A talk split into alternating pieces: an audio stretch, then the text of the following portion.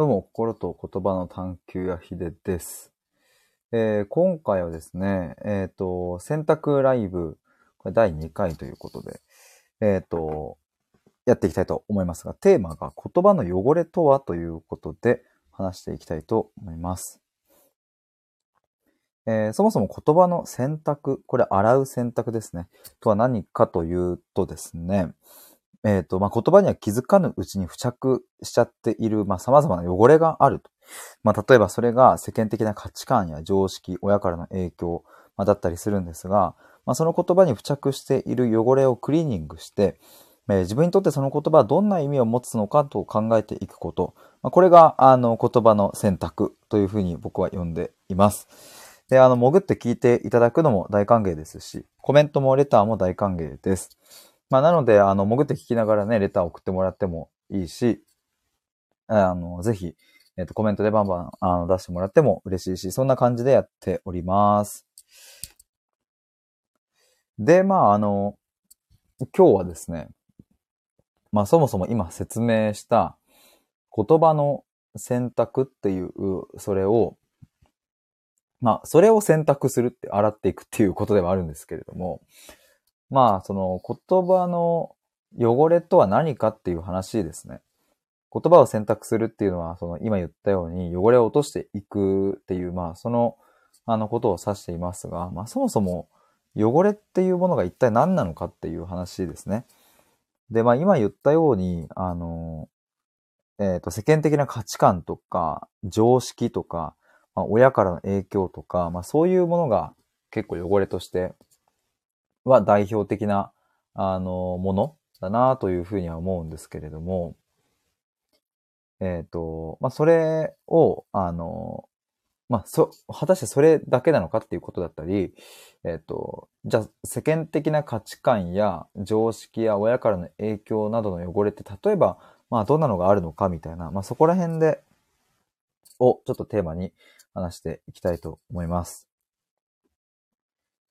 で、まずでもこの僕が挙げた、えっ、と、世間的な価値観、常識、親からの影響、まあ、この辺からちょっと考えてみようかなとは思うんですけれども、紅茶を飲みます。えー今日の商品紹介。えっ、と、キリン午後の紅茶。美味しい無糖ですね。後味すっきりで食事に合うと書いてありますよ。それは絶対合うんでしょうね。えーダージリン茶葉使用20%ということで。20%も入っているらしいですね。という紅茶を飲みましたが、えっ、と、何をしようとしたんだっけ？えっと、あ、そうだ、世間的な価値観とはみたいな、言葉の汚れってそもそも何かみたいなところですね。例えばでもその、結構僕の、あの、今までいろんな人と対話してきたりとか、うん、してくる中での経験で思うことは、まず世間的な、えー世間的に大事とされていることって、結構な割合で、えっ、と、別にどうでもいいというか大事じゃないみたいなことも、まああったりするなっていうのが、まあ結構僕が感じていることだったりしますね。まあ、なんだろうな、あの、それが例えばじゃあ、えっと、小学生とかだったら、うん、世間的には、例えば宿題はね、しっかり、うん、やんなきゃとか、うん、ところとか、まあ、あとは、そうだな、夏休みとか冬休みとか、そういう長期休暇は、えっ、と、有意義に過ごしましょうとか、まあ、あとは、そうですね。うん、なんか今パッと例は出てこないですけれど、まあ、その辺の、あの、今言ったようなところって、まあ、間違ってるというよりは、あの別にそれ絶対じゃなくねっていうか、うん、全然それ以外のこともあるというかね、裏側があるよっていう話ですね。あと、小学生で言ったらなんだろうな。うーん。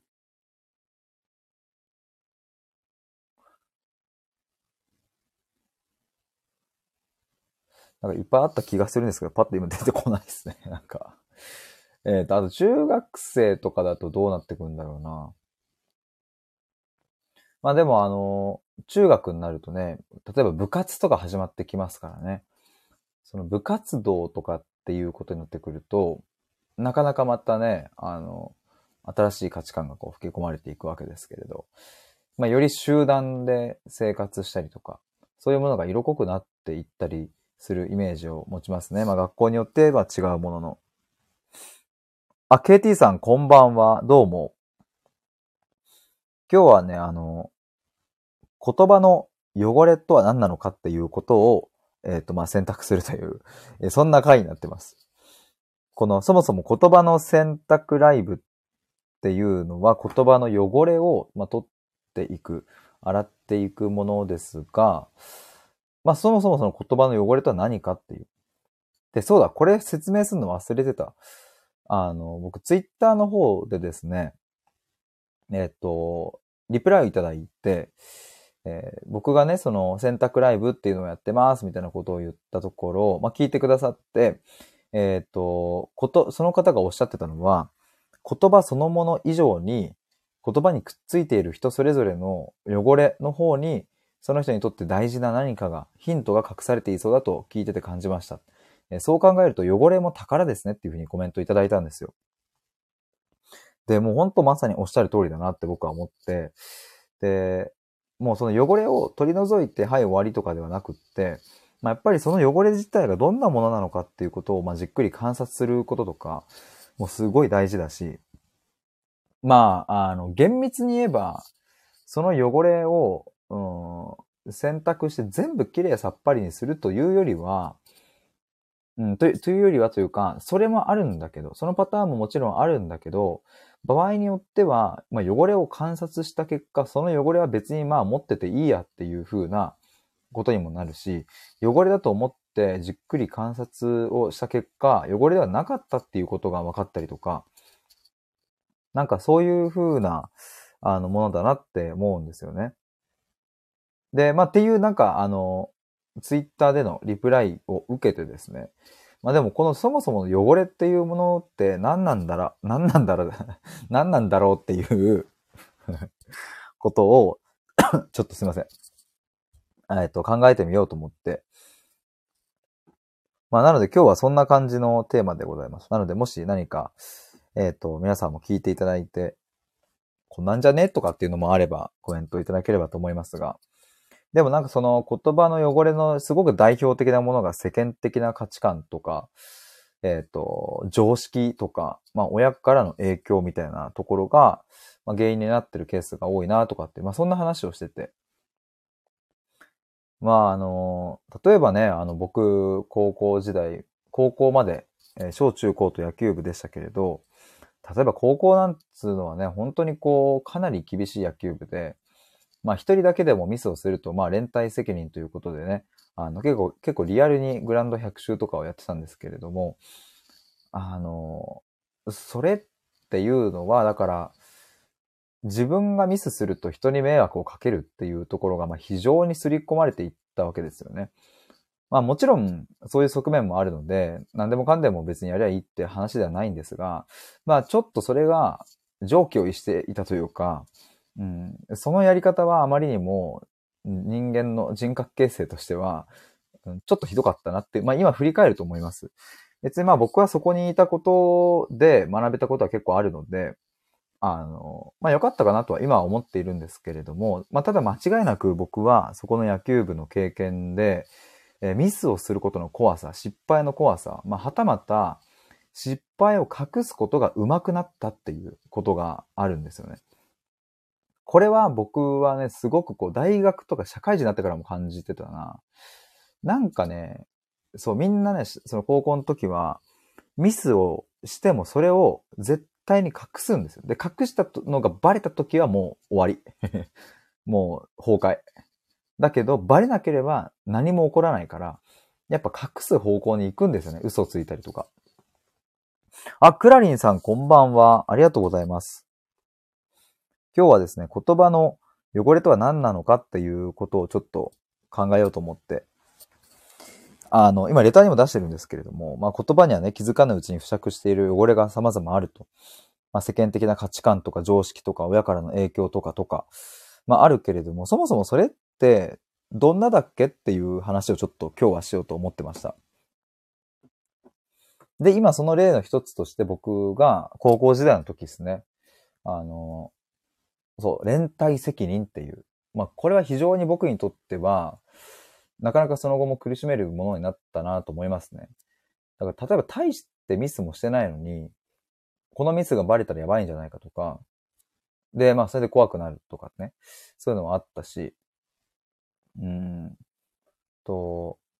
隠すことがまあ称賛されていたような雰囲気がその部活にあったから、あの、もう隠せ隠せみたいな。で、まあその空気感を作ってる、まあ監督とかね、コーチ陣とかっていうのが、まあ良くなかったんじゃないかなとは思うんですけれども、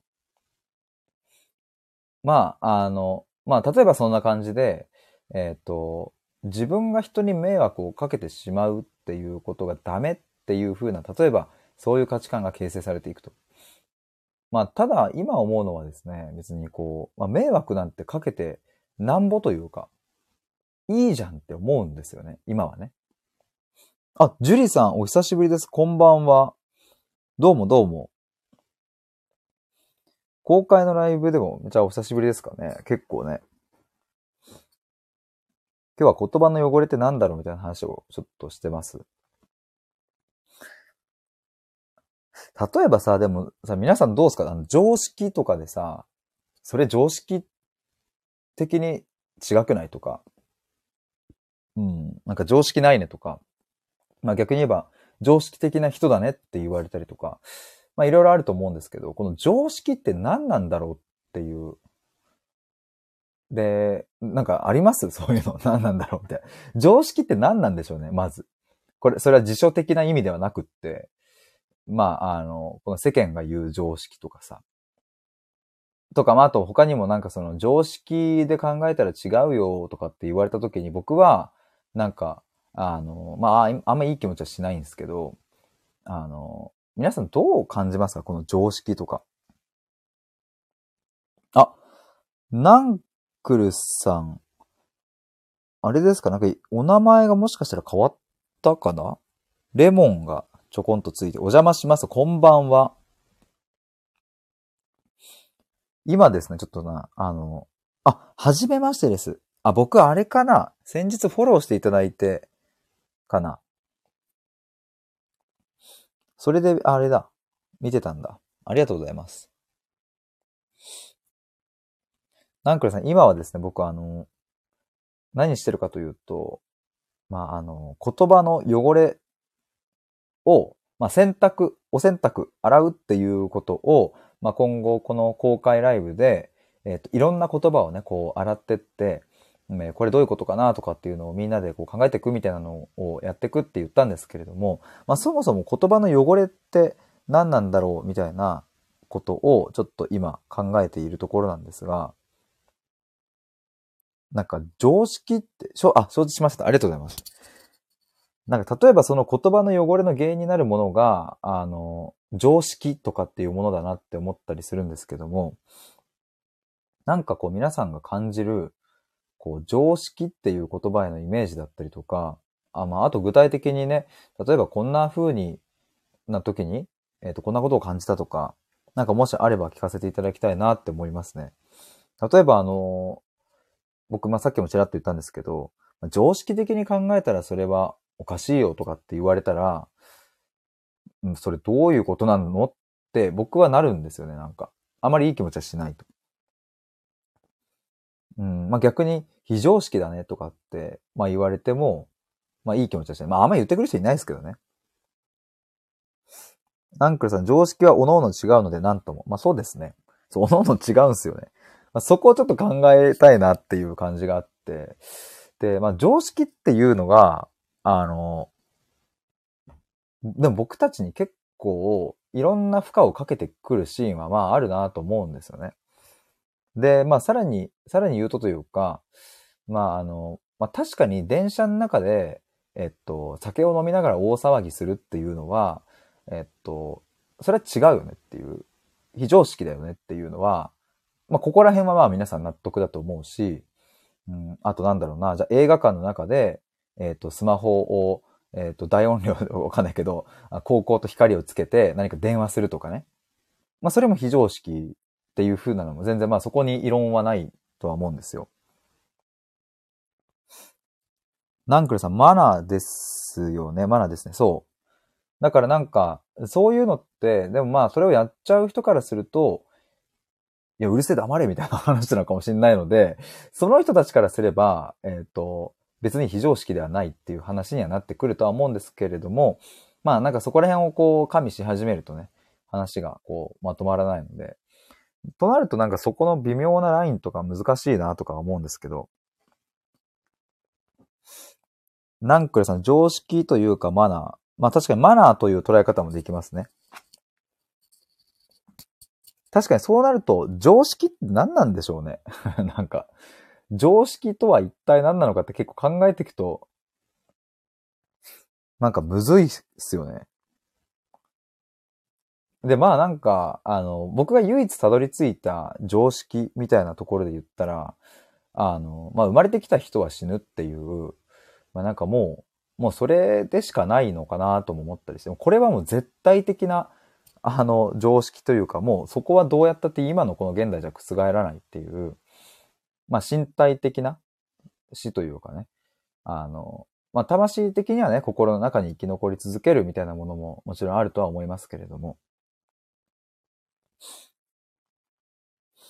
えー、ナンクルさん、間違いも正解もないっていうのと、同レベルな内容ですよねっていうのは、どの、どのことなんだろうか。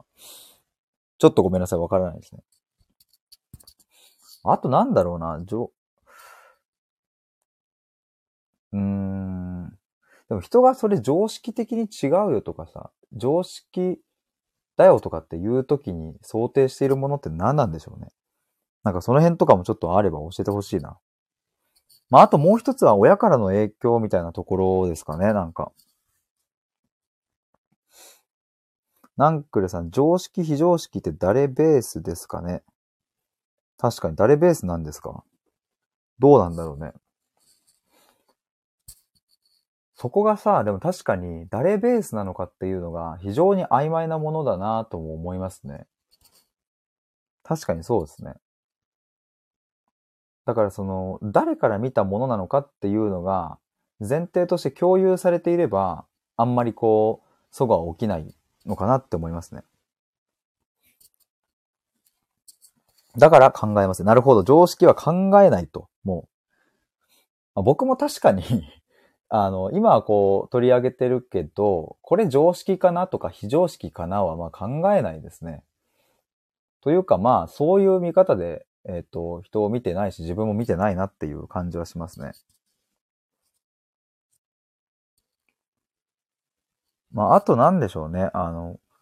親からの影響みたいなところも、まあ、ここは結構言葉の汚れっていう部分で言うと、まああるかなと思うんですけど、あの、例えばなんだろうな。例えば、あの、じゃあ兄弟二人いて、えっ、ー、と、まあ、これ架空ですけども、まあ、兄と弟がいたとして、じゃあ兄はすごい勉強もできて、運動もできて、で、今優秀であると。まあ、一方、弟は別にそんなにね、運動も勉強できないと。そんな時に親が、あの、勉強できないなんてダメねとか、うん、っていうことを比較して、その弟に言った場合、えっ、ー、と、もうそれが、やっぱりその弟からすると、まあ、完全に兄貴にはもう及ばないし、自分は兄貴に及ばない能力だから、まあ、ダメだっていう風なことに、まあ、なってしまう可能性は非常に高いとは思うんですよね。まあ、例えばそういうのが、まあ、結構、まあ、あの、まあ、悪い例としてね、親からの影響、そういうのがあるかなと思いますね。で、なんかまあ、じゃあ、えっ、ー、と、全く同じ、えっ、ー、と、兄貴が優秀で、じゃあ弟は、そうやってこう、運動とか勉強できませんっていう時に、まあ、兄貴は兄貴に対して、じゃあ親は褒めると。一方で弟に対しても弟が例えばできること、うん、例えば絵が上手とか、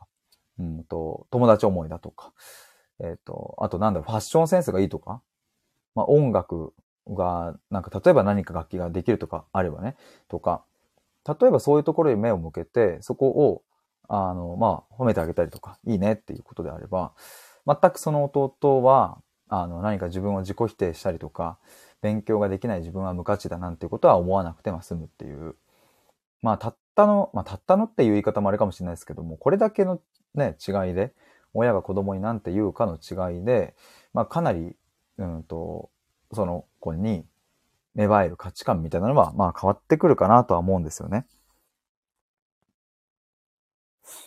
えー、っと、ナンクルさん、私は兄より劣っていましたが、今は逆転。私、保育園の園長になってるんで気にしません。ナンクルはナンクルナイサーなんですかね、もしかしたら。クラリンさん、何か私の携帯が調子悪いのか途切れ途切れなので一旦失礼します。あ、本当ですか？ちょっともし、他の方もあの、途切れ途切れだった場合、ちょっと僕の方の接続に問題ありの可能性があるので、ちょっと他の方でもし途切れ途切れの方いらっしゃったら、教えてください。ナンクレさん、親は兄をよいしょよいしょしてましたけど、気分も悪かったですけど、結果、オーライですと。えー、切れてません。あ、よかったです。ちょっともし他の方、あの、聞いていただいてた方いらっしゃれば教えてください。まあ、とかね、そんな話とかですかね。でも確かに保育園の園長されてるんですね。じゃ小さなお子さんとか。やっぱ僕ね、そう。まあでも自分が子供いないからね、まだなんともその親目線みたいなものは、あの、全然わかんないし、うん、まあ想像でしかないんですけれど、まあでも逆に言うとその結婚もしてない子供も持ってない、その前に、まあ、親目線で考えていることは、まあ、すごく大事だなとは思うので、まあ、今後もね、そういうのは、あの、常に考えたいなとは思うんですけれど。まあ、でも、ざっとそういう世間的な価値観、常識、まあ、親からの影響とか、まあ、いろいろ、まあ、あると思うんですよね。で、なんか、あの、そういうものが僕たちのこう、思考に入り込んで、まあ、それによっ実はそれらによって、えー、悩みが生み出されているみたいなことが、まあ結構あるなって思って、まあそれが恋愛にしても、仕事にしても、家族関係にしても、まあどんな場面でも、あの、まあ結構それによる、例えば幼少期から大人になるまでの中での、うん、培われてきた、まあいい部分もあると思うけど、そうやって、えー、否定されたりだったりとか、何か気持ちが良くない言葉を言われたりとか、うん、なんかそういうね、経験が積み重なっていくと、まあそうや、その言葉をそういうね、悪い意味で捉えていくとね、どんどん思考に入ってくるからね。ナンクルさん悩む必要ないと思うなっていうのはどれに対してですかね？あ、その、それで悩んじゃう人に対してってことか。そういうので悩んじゃう人に対してってことかな。でもね、そう、悩まないっていうのもなかなか難しいなって思うんですよね。そう、でも僕もね、そうそう、あの、悩む、うん、悩まないだって、まあ良ければ悩まない方が、まあね、心は、うん、楽だし、いいなとは思うんですけれど、ナンクルさん、あれこれ考える必要ないよっていうね。まあそ、そういう人たちがってことっすよね。うん。まあ、あれこれ考える必要がないできっぱり割れるんであれば、あの、いいと思います。ただ、まあ、あれこれ考える必要がないと言われても、やっぱ考えてしまう 人たちもまあ僕はもうまさにそうで、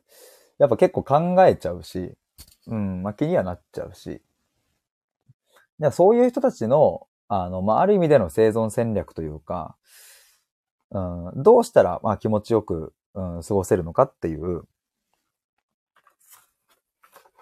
ナンクルさん、私も考えてました。でも答えは出ないんです。まあそうですね。僕も答えは出ないと思ってますね。基本的には。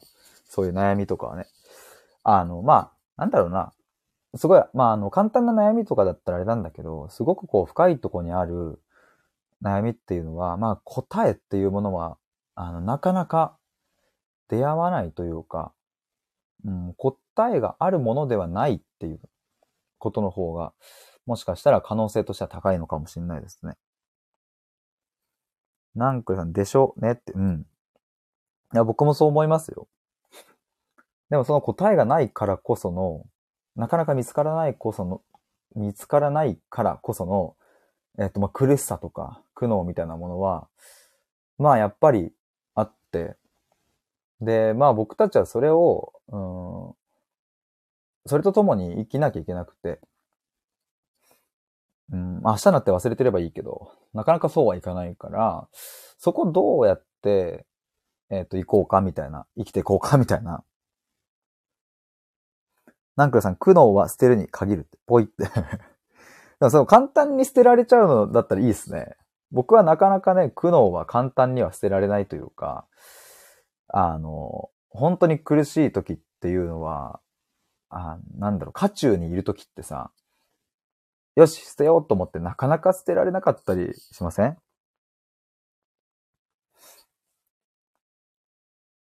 ナンクルさん、自分を許してないんだよ。諦めることを許してない。ああ、まあ、それはあるかもしれないですね。諦めるは結構大事だと思いますね。だからそういうのはなんか僕も、その、なんだろうな。うんと、幼少期というか、まあ、学生時代と比べたら、手放すみたいなのが、きっとできるようになってきたんだろうなっていうのはすごく思いますね。まあ、特にやっぱりね、去年、まあ母親がまあ還暦で亡くなったんですけれど、まあやっぱりこう人の死みたいな、特に、うん、まあ60歳っていう、一般的に言えばね、寿命って一般、平均寿命で言えばまあ早い方という年齢だったわけで、まあなかなか悔しさもあったし、母自身も悔しかっただろうし、まあそういうものってね、いくら考えても、もっと長生きさせてくださいみたいなことを神様にお願いしたって、まあそんな無理な話で、じゃあそれどうやってそこに折り合いつけるというか、その、まあ、苦悩、悔しさみたいなものを、まあ、手放していくのか、自分の中で消化していくのかっていうところがね。まあでもその経験ができたっていうのはすごい大きかったですね、多分。ナンクレさん、頑張ることを続けること。答えが出ないことを考えることは捨てる。頑張ることを続けること。うんうん。答えが出ないことを考えることは捨てる。なるほど、なるほど。まあ、捨てちゃうっていうのも、まあ、一つ手ですよね。ナンクレさん、私は一度死んでるのでいろんなことを諦めれ、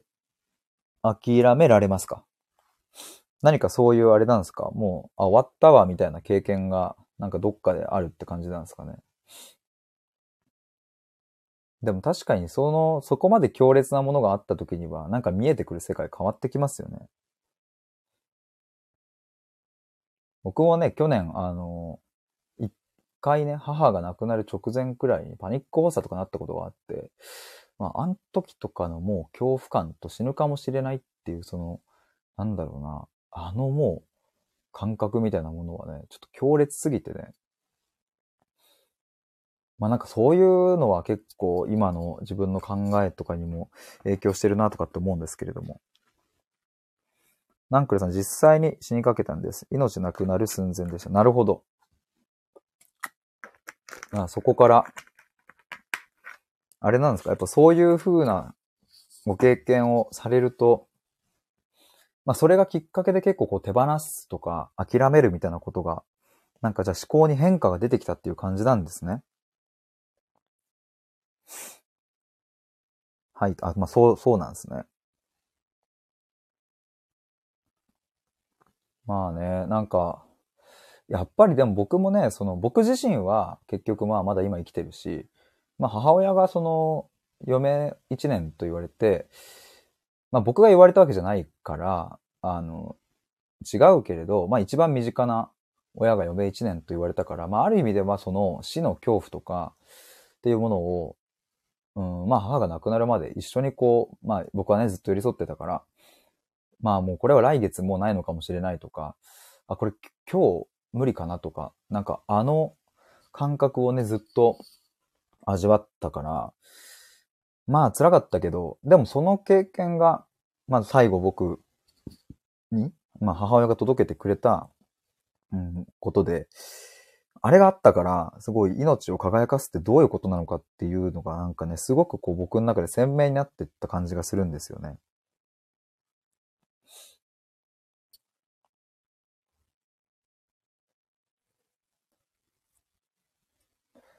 これもどっからこの話になったっけ？ね。ちょっと忘れましたが、あの、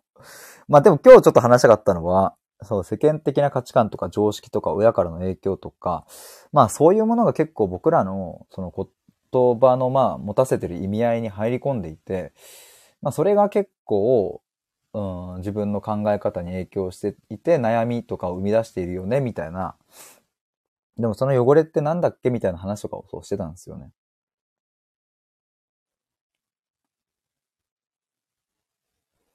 だからまあ、その、僕はだから中高、中高じゃない、高校とか大学とか、いやまあ全部だな、なんか。まあちょっと区切れないですけれども、その学生時代から、学生時代のうちに自分の中にいろいろこう、まあ刷り込まれていった、こうすべきだとか、こうしなきゃいけないみたいな、そういうものが、まあこの直近1、2年で、まあものすごくこう、うん、裏返ったりとか、綺麗になったりとか、あ、そういうことだったのかって分かったりとか、なんかそれがね、こう、ものすごいスピード感で起きたなっていう感じがするんですね。ナンクルさん、自分の人生自分で設計しましょう。まあ、これは、どなた、皆さんに向けてってことなんですかね 捨てましょうという。まあ、そうですね。まあ僕はでもそうそう、そう簡単にできるもんじゃないと思っているので、あの、だし、今はできていても、来年何か晴天の霹靂的に何が起こるかわからない。それは家族の中で何か起こるかもしれないし、まあ世界情勢的にもね、不安定な中で何が起こるかわかんないから、今日大丈夫でも来年、えっと、また何かに悩んでいて、すごくこう不安になっているみたいなことも、まあそこも想定した上で、じゃあどうしたら今後やってくるそういう悩みとか、うんと、辛いこと、苦悩だったりとか、そういうものと向き合えるかなとか、なんかそういうのをね、あの、そういうこう悩んでいく、うん、悩める土台っていうことをこの前表現しましたけど、あの、もう一人でも悩めるし、悩んだとしてもその土台があるから大丈夫っていうふうに思えるかっていう。まあそこをちゃんと作っていくとすごく人生豊かになるなっていうふうに思いますね。ナンクルさん、客観視すると楽ですよっていう。それはなんか理由的には何かありますか？もしあれば、聞かせていただきたいですね。でもね、どうなんでしょうね。でもまあ、確かにこう悩みが、まあ悩みっていうのもまたね、漠然としてますけれど、それがこう、少なくなればなるほど、いいのかな？なんかどうなんだろうね。ナンクルさ、なんで苦しいのか、何に起こっているのか、冷静に判断するんです。なるほど、なるほど。まあ、その視点はめっちゃ大事ですよね。簡単な答えをいくつか出して。はいはいはい。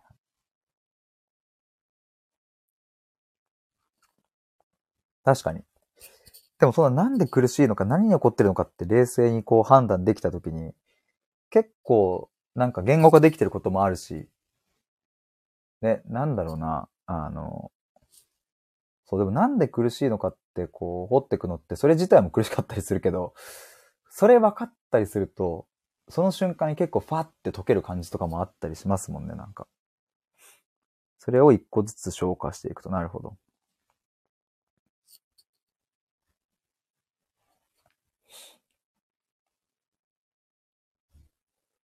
まあ、で、まあ今回はそのね、言葉の汚れとは何かみたいな話ですけれど、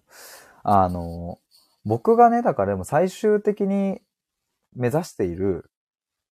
まあ最終的にではないか。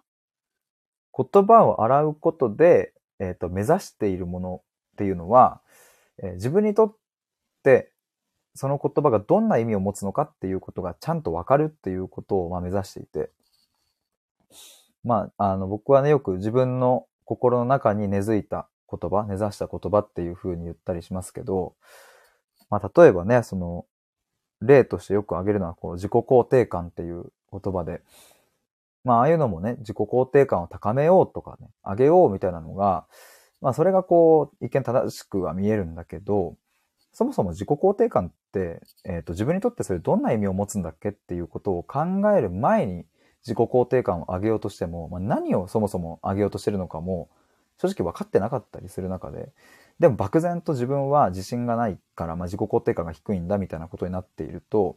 うん、何が下がってるかも本当は把握してないのに、何、その何かを上げようとしているみたいなことになっちゃってて、まあ、それは苦しい。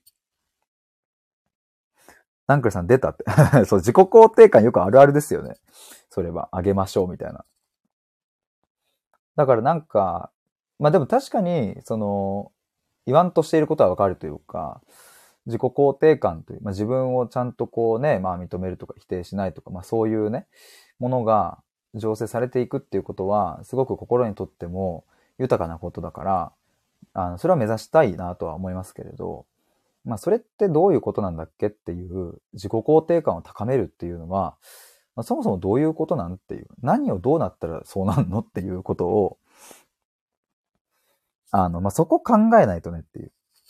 ナンクルさん、こういう自分でいいんだと、こういう自分でいいんだと許せばいいん、許せばいいんだよ。それが自己肯定感。バカの一つ覚えみたいに言わないでほしいよね。意味わからんっていう。そう、だからね、まあ、そこはだから、冷静に、あの、なんなきゃいけないというか、その、例えばさ、あと自分軸を持ちましょうみたいなのも結構言われると思うんですけれど、で、それが別に間違ってるわけではなくて、あの、一人歩きしてる言葉を自分の体内に入れない方がいいっていう話ですね、今は言ってるのは。自己肯定感を上げることが間違いとかではないと。それはなんかそのね、自己肯定感というものがまあ仮にあるとして、それがね、常にこう高いというまあ状態があったときに、まあ皆さんの頭の中でイメージしているそのね、自己肯定感が高いっていう状態が、まあずっと続けばさ、まあ楽しいだろうし、まあいいと思うんですよね。だし、自分軸を持つみたいなのも、自分の中に、まあ、いわゆる判断基準みたいなものがあったり、まあ、なんか夢とか目標みたいなのがあったりした時には、まあ、それはなんか人生楽しくなるだろうから、まあ、いいと思うんですよね。まあ、ただそれがあまりにも、うん、反論の余地がなかったりとか、うん、当たり前かのような論調で言われてしまうから、自己肯定感が低い自分がダメだとか、自分軸を持ってない自分は良くないとかっていうことに、まあ、なりなってしまっている状況があるっていう。ナンクルさん出た出た出たってバカの一つ覚え。バカの一つ覚えってなんかそういう言葉あるんですか？僕ちょっと、バカの一つ覚え。ああ。覚えたことを得意になって繰り返し何かにつけて言うこと。いつも同じことを言う人をあざけて言う言葉。なるほどね。でも僕思うのはね、そういう人たちを、あの、そういう人たちの信念だったり、正義みたいなもんは、あの、そこは否定しちゃいかんと思うし、なんでそうなってるかっていうふうに僕は見ていくって感じがありますね。なぜ自己肯定感やを上げましょうとか、えっ、ー、と、自己、自分軸を持ちましょうみたいな、それが正解ですみたいな、なんでそうなっちゃってるんだろうっていう。でも確かに僕もそれを自分に強要されたりしたらすごく嫌だし、なんかね、例えば、自己肯定感もっと上げた方がいいよとか、そんなこと言ってくるやついないですけどね。もし言ってきたとしたら、すごい嫌な気分になるし、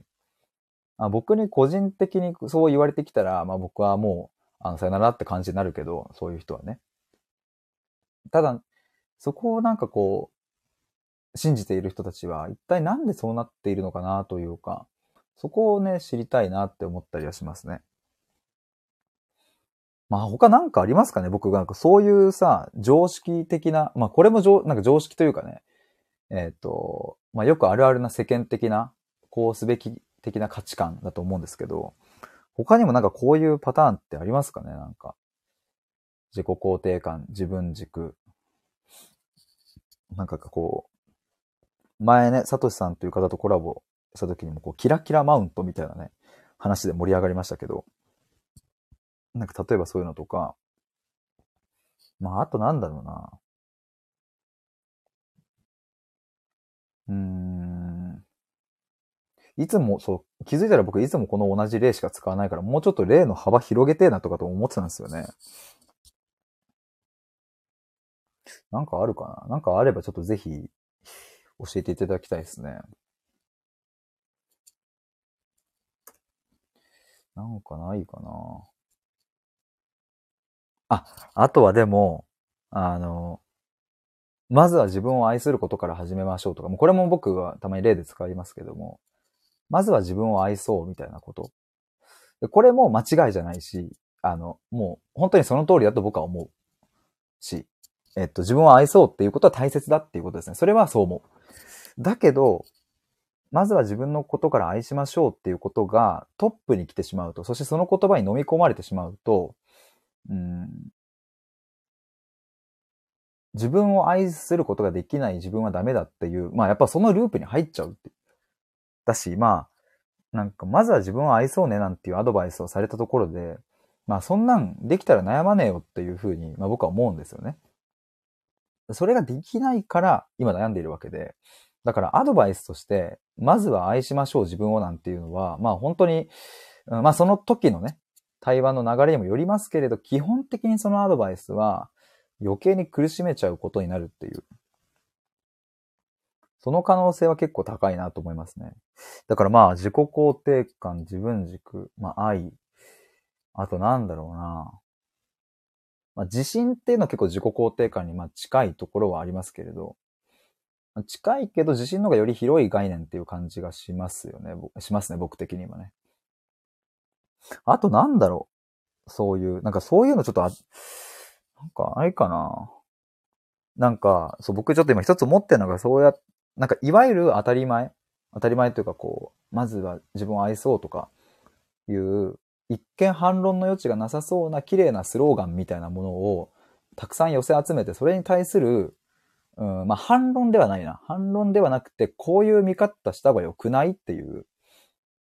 自分が飲み込まれないために、その言葉に飲み込まれず、うん、自分の、えっと、持っている感性だったりを失わずにね、この混沌とした世界を生きていくために、こんな考え方もあるよね、みたいな。あ、KT さんお風呂、お風呂って来て帰ってきました。お疲れ様です。お帰りなさい。最近ね、寒くなってきたからね、お風呂、最高ですよね。マジで。今ちょっとあの、常識的なことというかね、なんかその、よく言われるさ、自己肯定感上げましょうとか、あの、自分軸を持ちましょうとか、なんか、あの、そういう系の言葉っとか、まあ、自分を愛しましょうとかね、まずは愛しましょうみたいな、そういうアドバイスみたいなものって、まあ、結構、その、飲み込まれちゃうと大変だよね、みたいな話をしてて、で、なんかでも、そういう言葉たちってなんか何かあったっけねみたいなことを探していたので、もしあれば教えてほしいです。ナンクルさん、周りに無関心になるといいよっていう。僕はでもね、あんまりそうは思わないんですよね。結構その、まあ無関心が何を指してるかっていうのもあるんですけれど、まあだからちょっとね、そこの解釈がさ、その、このコメントだけだと全部読み取れないので申し訳ないんですが、まあただ僕としては、あの、まあ関心を持つことが自分自身を守るっていう風な見方もあるので、でもね、あの、おっしゃる通り、無関心になった方がいい領域も、まああるとは思うのでね。だからそこのバランス感覚とかはすごく大事だなとは思いますけれど、だからね、気にしないようにしよう、気にしないようにしようとすると、ついつい気にしてしまうみたいな ことが、まあ僕のね、性格上はあるので、だったら一旦、えー、っと、そこを覗いてみて、あ、そういうことねっていうのが分かってから手放すっていう風にしたりはしてますが、まあパッと無関心でいけちゃう場合はですね、そっちの方が早いし、うん、いいのかもしれない。ナンクレさん、バカの一つ覚えをやめるっていうのを、あれなのかな。えー、っと、ってことは、覚えたことを得意になって繰り返し何かにつけて言うことっていうのをやめるっていうことか。僕、この、これことわざなんかな。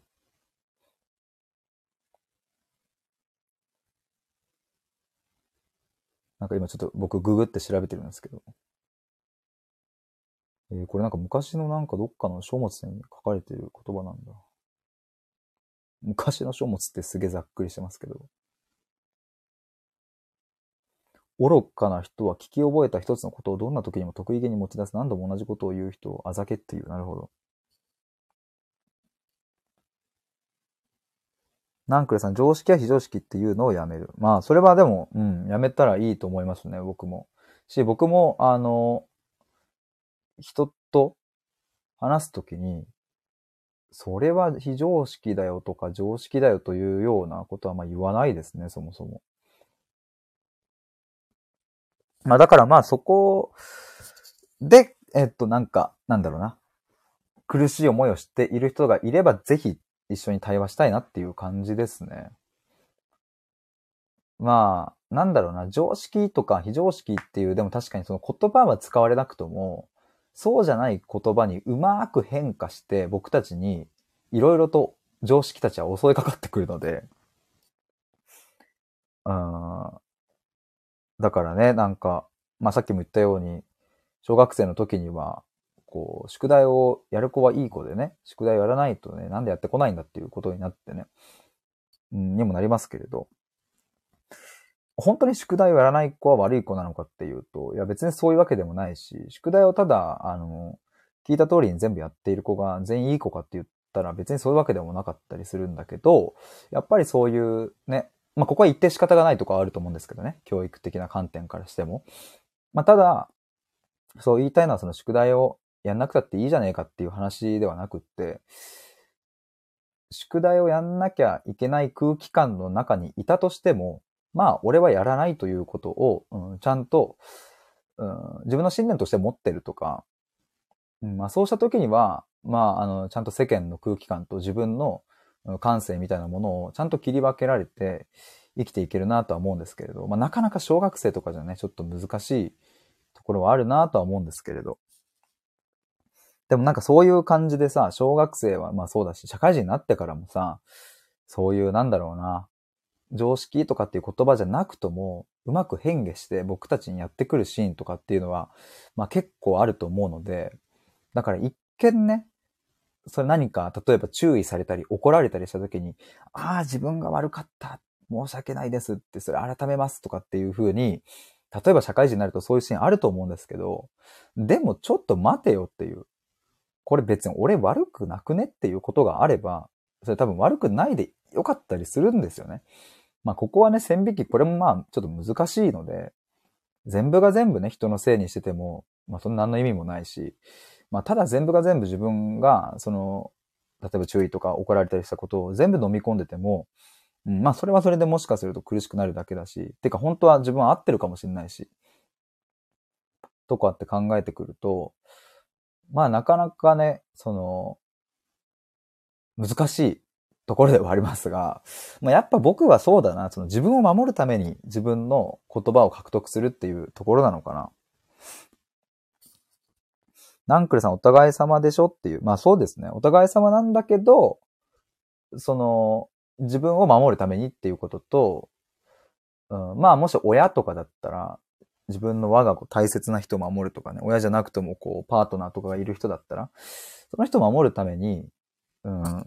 なんかそういう考え方や言葉っていうのは、届けてあげたらいいなと思いますね。だから子供が例えば何かテストの点数で低い点を取ってきたときに、まあ、なんだろうな、平均点みたいなものよりも下だったときに、まああれって平均点とかって言われちゃうとさ、平均より下なんだみたいな。そんな時に、うん、一番近くにいてあげる大人、親たちがどんな声かけをするかとかまあ先生とかも大事だとは思うんですけれど、もしかしたら友達には馬鹿にされるかもしれないし、まあでもその馬鹿にされる経験が、あの、その子にとっての強さを生み出すっていうことは、まあその可能性もあるから、まあ全部そこは、うん、捨てきれないけれど、まあただ、それがこう、いい方向に進むには、やっぱりこうね、なんか親だったり、近くの大人たちが、うん、一緒にそこをこう見てあげる瞬間とかがあると、まあいいなって思うんですよね。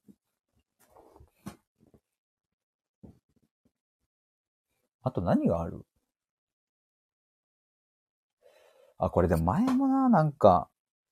前もどっかのライブで話したと思うんですけど、なんか子供がね、あの、電車の中で子供ってさ赤ちゃんですよ。赤ちゃんがさ、泣いちゃったりとか、するときの話なんです。まあ、若干ちょっと今回の話からずずれるかもですけど、そう、赤ちゃんとかがちっちゃい子が騒いだときに、うんと、そう、僕ね、この前、そうそう、電車乗ったときに、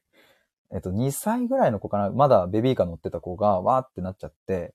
で、静かにしなさいみたいな感じになってたんだけど、まあ、一向になんかこう、あの、騒いでると。泣いてるとかじゃなくて、こう、ゲラゲラ笑いながらギャーギャー言ってるみたいな感じだったんですけど、で、まあ、お母さんもその時はもう、もういい加減にして、みたいな感じだったんだけど、まあ、スマホでなんか、人とね、連絡を取ってたかなんか、スマホを見てた時に、その赤ちゃんが、わーってやった時に手がね、お母さんのスマホのとこにバーンって当たっちゃって、で、スマホがね、ちょっと下に落ちちゃったんですよ。電車の中で。もうその瞬間にそのお母さんが、2歳ぐらいのこの頭をパチンって引っ叩いて もういい加減にして、みたいな で、まあなんかそれを見たときに、まあちょっと、うん、まあ、まあいろいろね、気持ちはわかるし難しいなみたいなとこなんですけど、うん、まあ、まあお母さん側の立場からすると、電車内で他のお客さんもいる中で、ギャーギャーされるとね、あの、迷惑にはなるから、だからやめてっていう。で、それに最後追い打ちをかけるように、自分のスマホを吹っ飛ばされたもんだから、まあちょっとね、イラッとしたのかもうっていうので、で、きっと日頃の疲れもあるし、仕事の疲れもあるし、まあ帰ったら夕飯作んなきゃいけないしとか、まあそれがね、こうずっと続いているから、まあ本当に大変なのはわかる。だけど、まあ2歳の子からしたら、電車の中で、えっ、ー、と、騒いではいけない？みたいなことって、ルールにないわけですよね。だから、すごく楽しくギャーギャー騒いでいたところ、まあ、急に母ちゃんがブチ切れてね、頭引っ叩くもんだから、まあ、びっくりしちゃうし、すごくそういうこう身体的な痛みって、まあ心の痛みと一緒にね、あの、やっぱ記憶されていくとは思うんですよ。それは別にずっと覚えてるかどうかっていうことは、あの、そこが重要ではなく、身体的な記憶となんかね、精神的な記憶と多分まああるんじゃないかなって僕は思うんですよね。でもなんかああいうのとかって結構、まあ、まあいい例だなと思うんですけど、大人の世界の常識を子供の世界の常識に当てはめると、まあ結構苦しいっていう、なんかそういうのは結構ね、感じるんですよね。で、それをされちゃうと、うん、なかなか、なんだろうな、それが結構自己否定の起源というか元になってったりするだろうし、そこをきっかけに、まあ、空気を読み始めていって、うん、まあ、いらん、いらん空気と読みみたいなのもしちゃったりとか、えっ、ー、と、まあ、疑り深くなりすぎちゃうとかね。まあ、そういうことになったりとか、まあ、する、しかねないなと思うんですね。だからまあ、その、まあ、母ちゃん、その時のね、電車の中に乗ってたお母ちゃんを別にこう責めるとかっていうわけではなく、なんかでもそういうさ、電車の中とかの空気感とかがさ、でもやっぱりその、みんな睨むんだろうなとかとも思ったし、その、睨むっていうかこう、泣いてるみたいになるとさ、まあついつい目線がいっちゃうっていうのはあると思うんですけど、まあ、僕子供を連れたことがないのでわかんないですが、やっぱりああいうのとかもね、なんかもうちょっとさ、泣いていいよっていう、とか騒いでいいよっていう、なんかそういう空気感を周りの大人がこう醸し出せたら、きっとそのお母さんも怒んなかったかもしれないし、好きにしていいよっていう風な空気感が作れてたら、その子供もね、引っ張ったかれないで済んだかもしれないしとか思うとね、なかなかそういうのもまあ思うんですけど、まあそれを変えるのはね、ちょっと難しいですが、まあ例えばそういうシーンとかって、大人子供間でもあるし、まあきっと多分小学生とかで言えばね、先生と生徒間でもあるだろうし、まあ部活動で言ったら監督とコーチ、あ、監督コーチと生徒間でもありそうだし、やっぱ結局その小中高と、だいたいその18くらいまでの期間で、その大人の世界のルールみたいなものでね、関わってしまうっていうのは、割と子供を縛ってしまう原因になっちゃうんじゃないかなっていう感じはしてますね、なんか。だからね、なんか、そういうものがさ、僕たちはきっと0歳から、まあ、10代にこう、だんだんとこう体に染み込んでいって、心に染み込んでいくから、まあだからそれをね、全部ひっくり返していったりとか、取り除いていったりとかするのって、まあそれと同じ年数分またはそれ以上かかったりするケースも、まああるかなとは思うんですけど、まあでも一方で、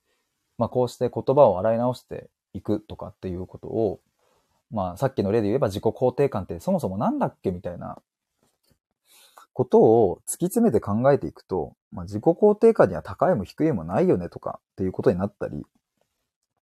そもそも自己肯定感って私にとっては言い換えるとこういう言葉だみたいな、まあ、ことになったり、なんかそんなことが分かってくるとですね、今までこう、刷り込まれてきた大人のルールとか、こうすべきみたいな価値観っていうものから、まあちょっとずつ距離を置けるようになって、まあそれがこう、まあ解放されていくようになるんだよなっていう、まあそれは自分自身の経験もそうだし、まあ母親が最後、まあ58歳終わりくらいで癌になって60歳で亡くなるまでの、まあその期間で、まあ見せてくれたなとかっていうのが、まああったりするので、まあだから僕はこうしてなんか言葉を洗い直すみたいなことを、まあ、やりたいっていうふうに言っているんですけど、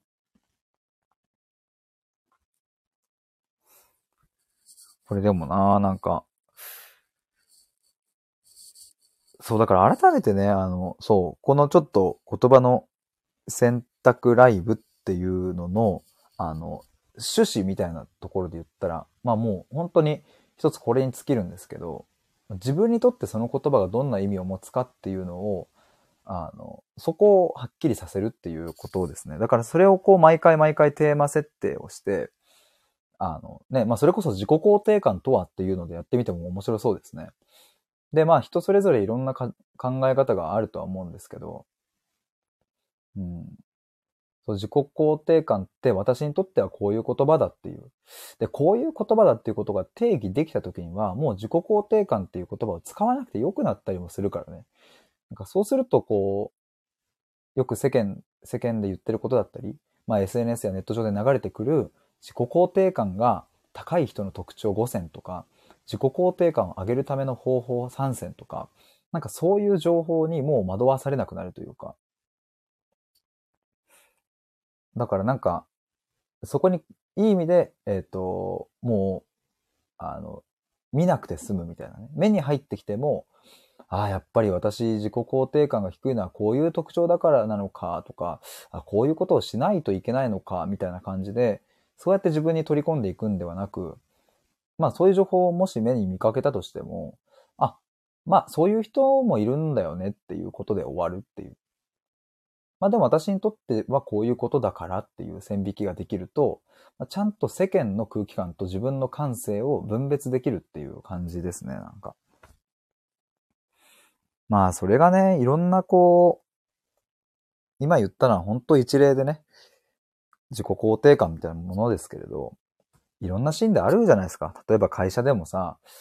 なんだろうな、ちょっとこう、なかなかさ、難しいタイプの人がいてさ、で、でも、上司にはいい顔して、ペコペコして、えー、下の人には結構悪態ついてみたいな人がいた時にさ、じゃあ自分もね、その人に対して反抗していったら、なんかそのいじめの対象にあったりとか、難しいなみたいなさ、だし、周りのみんなもなんかペコペコその人にこう気使っちゃってるみたいな時に、そんな時にどうやって自分を守るどうやって大切な人を守るかっていう、やっぱそこは自分なりの言葉を獲得していくっていうのがやっぱり一つ大きな手段だなと思うんですよね、なんか。それは別に決してそのね、悪態ついてる人に直接伝えるか否かはまあ一旦置いといて、そこで苦しい思いをしている自分を救ってくれるなんか言葉と出会うというかね。っていうことにもなるし、うん、みんなはその人のことを、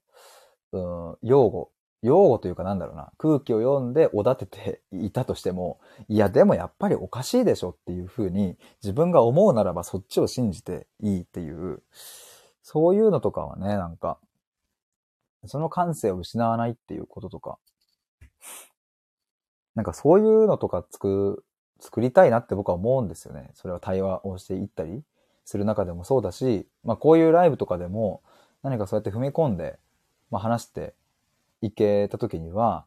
ああ、なるほど、こうやって考えたらいいのかとか、ああ、なるほど、こういうふうに考える人もいるのね、みたいな。あだったら私はこうかもしれないみたいな、なんかそうやって繋がっていったらいいなっていうふうな思いを持ってたりしますね。そんな感じで、えー、っと、もう気づけば1時間ということで、今日はこの辺で終わりにしたいと思いますが、えー、っと、まあ、これからもですね、そう、なんかいろんなこう皆さんからいただいたテーマだったり、なんかそういうものを元にして話していきたいなと思います。もしなんか良ければ、レターとかで、あの、この言葉についてちょっと一緒に、まあ、洗ってみてほしいみたいなものがあれば、選択してほしいみたいなのがあれば、ぜひレター送っていただけたら嬉しいです。なんかそのね、テーマをもとにやりたいと思いますし、でも今日のこのテーマもまさにツイッターでですね、まあ、ある方からリプライをいただいて、えそれをもとに今日このライブをやることになったので、まあこんな感じでなんかこう、柔軟性を持って、いろいろ皆さんと一緒に作っていけたらいいなと思います。ということで、今日は、え以上にて終わりになります。潜って聞いていただいた方も皆さんありがとうございました。毎日こんな感じで多分1時間くらいですかね、やっていくので、またお時間合うときに、えっと、聞いていただけたら嬉しいです。ということで、以上です。ありがとうございます。バイバイ。おやすみなさい。